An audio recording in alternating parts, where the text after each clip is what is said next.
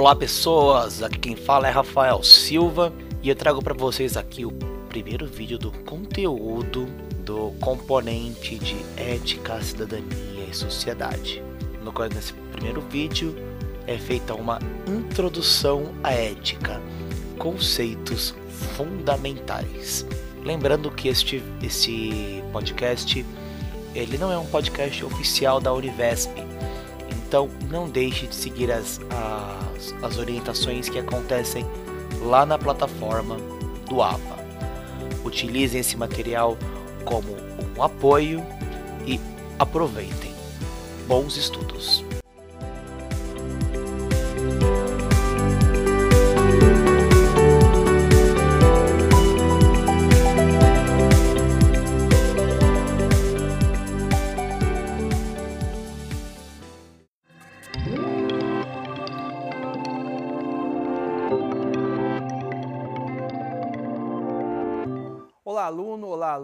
Eu sou o professor Eli Wagner. A nossa disciplina é Ética, Cidadania e Sociedade. Vamos iniciar então um percurso hoje através de 14 aulas, através das quais nós vamos descrever todo um percurso teórico sobre a ética, sobre os fundamentos da ética e também um percurso histórico, conceitual sobre o conceito de cidadania e depois associar esses dois conceitos fundamentais um conceito da filosofia, que é a ética, um conceito da política, que é a cidadania, associar a um conceito que é um conceito mais sociológico, conceito de sociedade. Né? Então, a nossa disciplina é ética, cidadania e sociedade. Vamos iniciar, então, com uma introdução à ética, uma introdução conceitual à ética. Não é? Muito bem, nós precisamos definir, no primeiro momento, qual é a ética como disciplina, isso é, qual é o conceito de ética como disciplina. Por quê? Essa definição ela é necessária porque o termo ética é usado de várias formas em vários contextos. Né?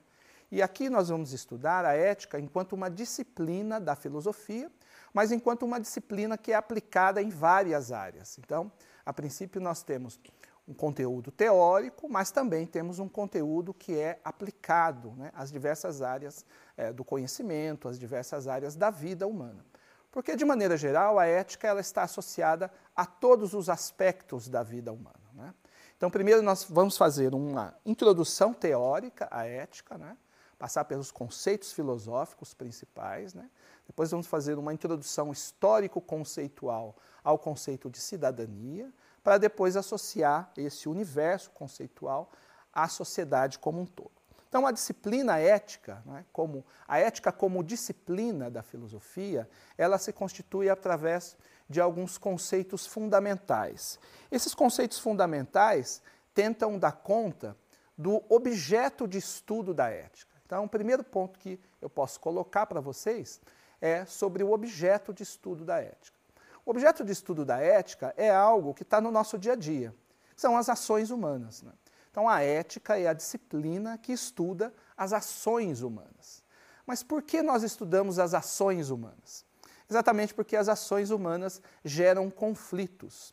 As ações humanas são geradas pela racionalidade humana, mas também pelo nosso núcleo volitivo, nosso núcleo de vontade. Os seres humanos são definidos por racionalidade e por vontade. Ora, as vontades individuais acabam gerando conflitos, é? no momento em que elas entram em contato na sociedade, entram em contato num contexto. Então, nós temos a ética como disciplina da filosofia, como disciplina geral do conhecimento humano. O objeto de estudo da ética são as ações humanas, não é?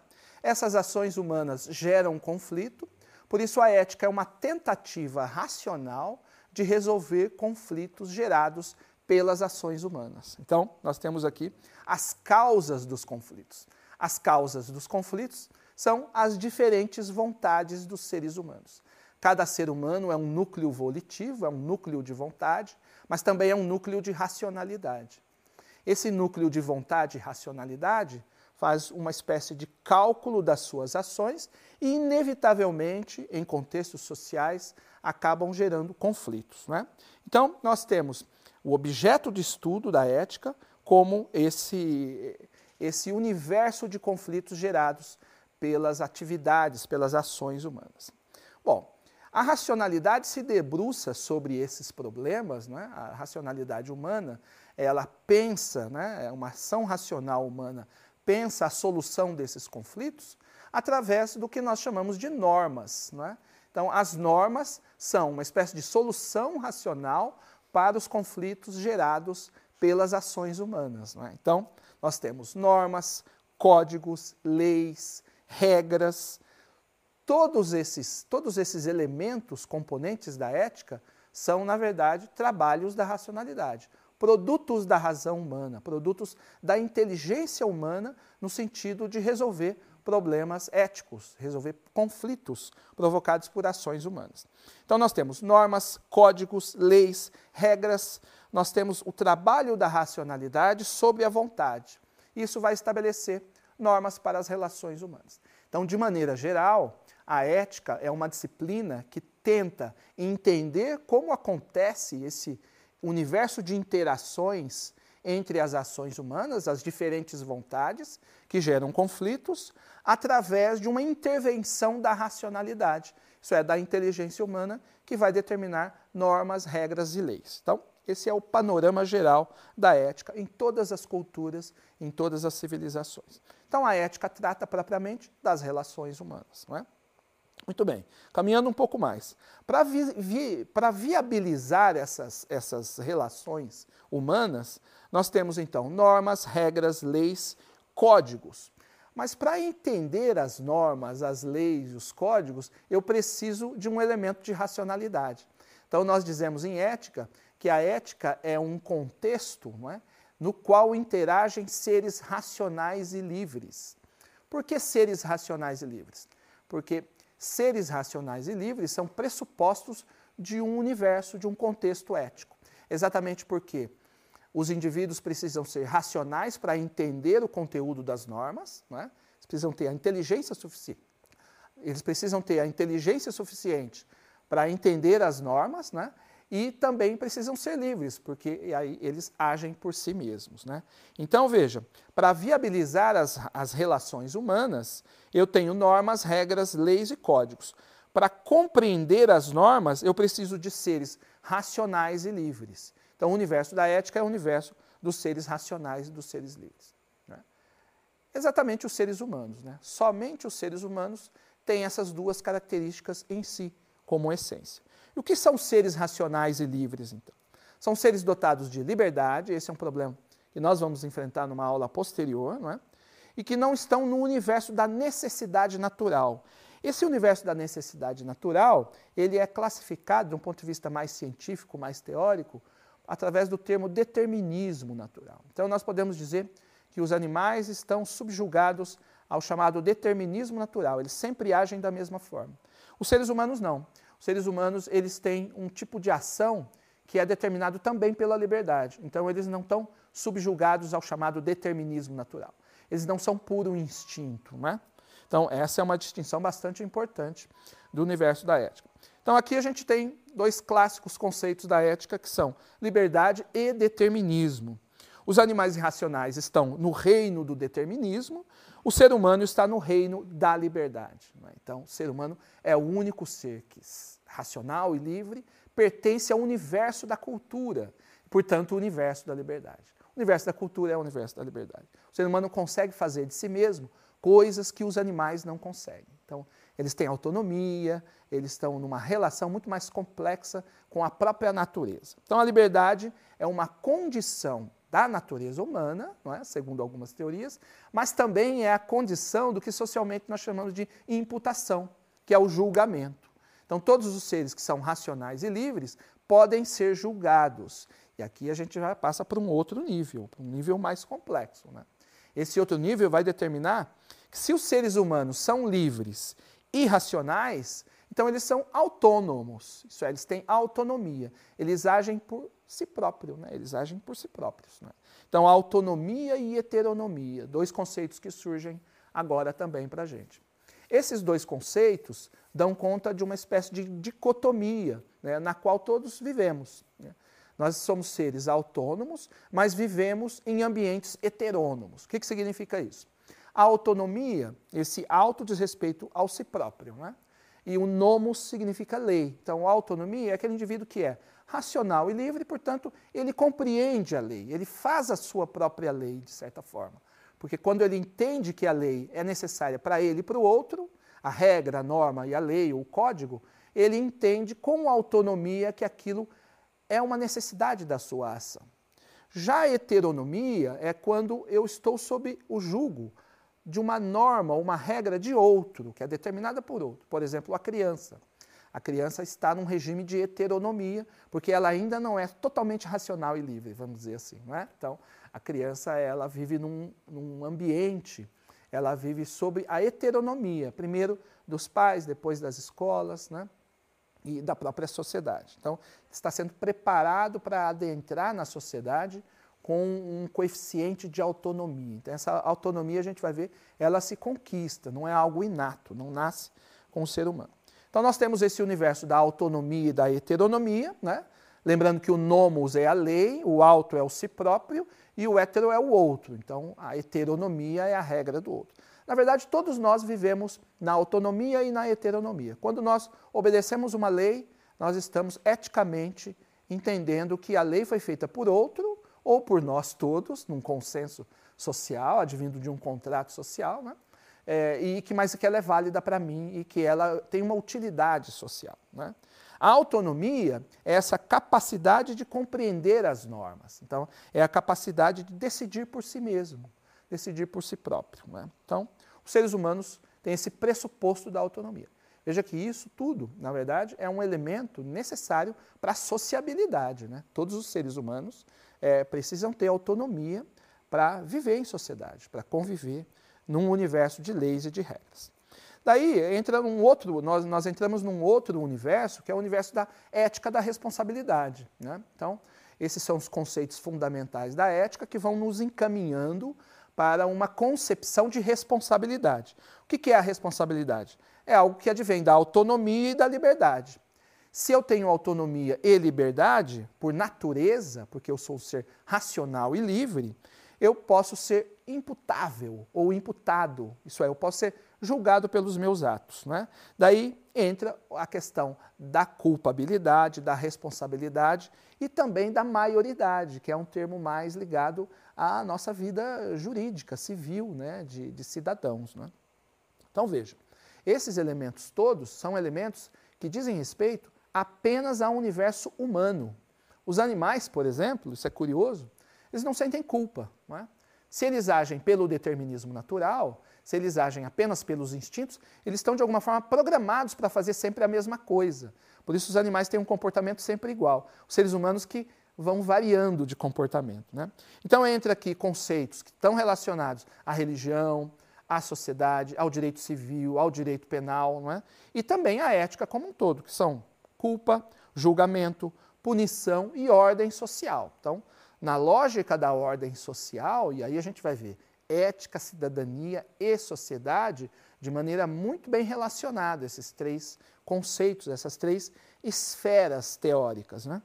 E aí eu tenho o pressuposto da, so, da sociabilidade. A sociabilidade, isso é, a vida em sociedade, tem como pressuposto esses critérios éticos, esses fundamentos éticos. Então, só existe sociedade né, num ambiente em que eu tenho seres racionais e livres que não estão determinados pelo, pela natureza, simplesmente. Não estão sob o julgo do determinismo natural, no mundo dos instintos. Né? É daí que surge o que nós chamamos de um mundo da cultura. O mundo da cultura é feito de liberdade e de decisão humana. Né?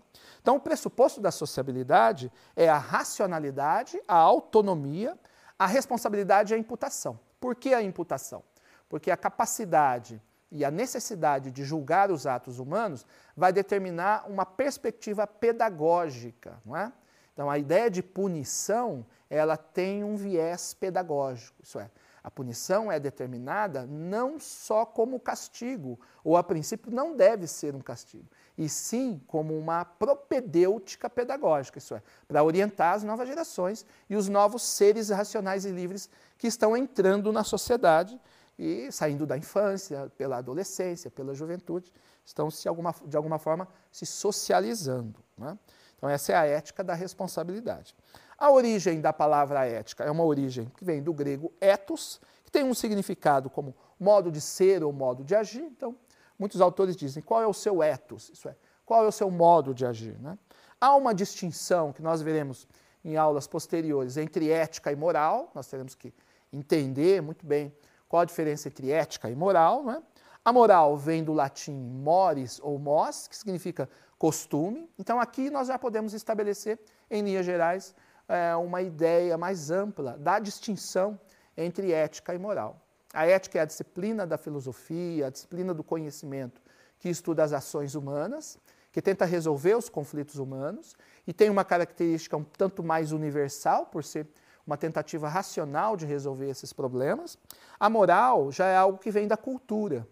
Então, a moral é um pouco distinta dessa ideia de ética. A moral é algo que vem da religião, que vem dos costumes, de uma cultura específica. Então, nós podemos dizer que, de certa forma, existe uma variedade moral, existem moralidades distintas na sociedade.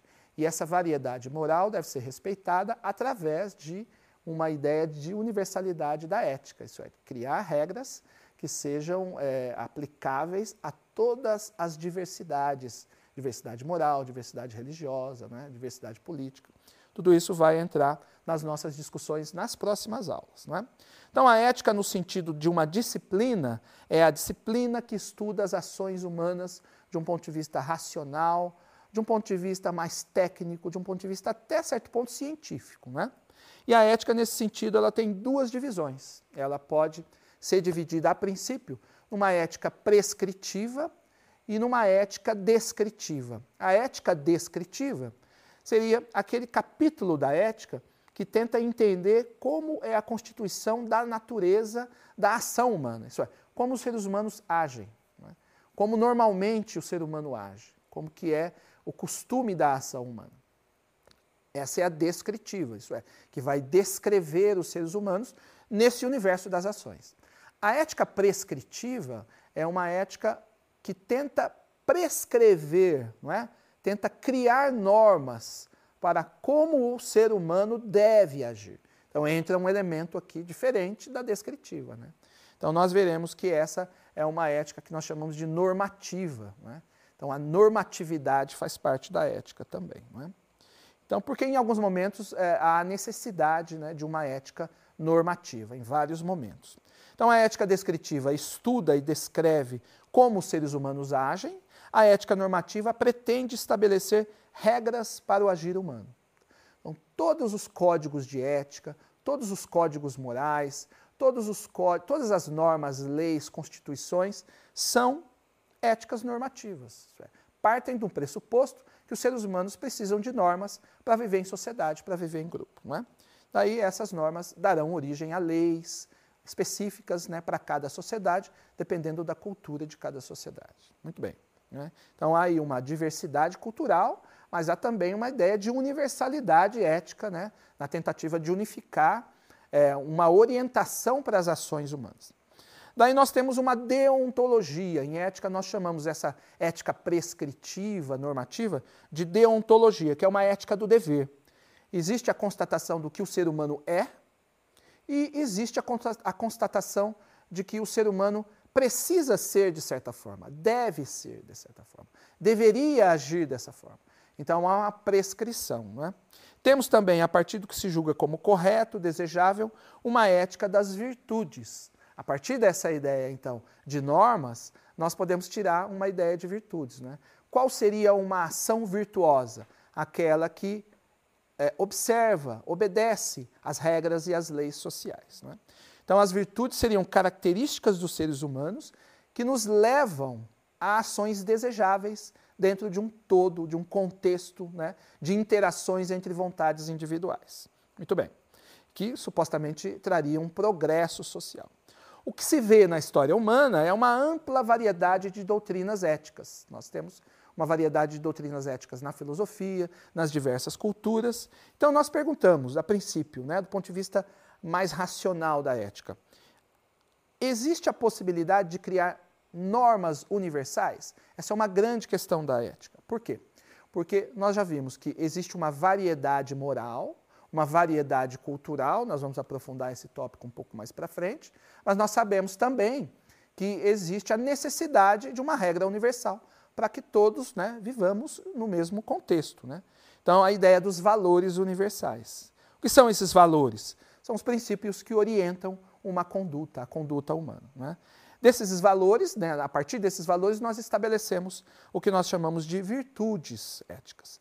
Quais seriam essas virtudes? A justiça, o respeito, a tolerância, a solidariedade, a honestidade, responsabilidade, isso tudo vai dar origem a uma ideia de direito. Então, se a ética pretende ser normativa, ela deverá ser a nossa orientação para a vida em sociedade. A ética determina, então, as diretrizes para uma sociedade, daí nós temos essa ligação entre ética, cidadania e sociedade. Então, a ideia de que existe a possibilidade de fundamentar a civilização, todas as sociedades, a partir de um ponto de vista ético, a partir também de uma multiplicidade cultural. Né? Nesse sentido, então, nós vamos estudar os conceitos da ética, a partir dessa base um pouco mais teórica, para depois adaptar esses conceitos à ideia de cidadania e à ideia de sociedade. Né?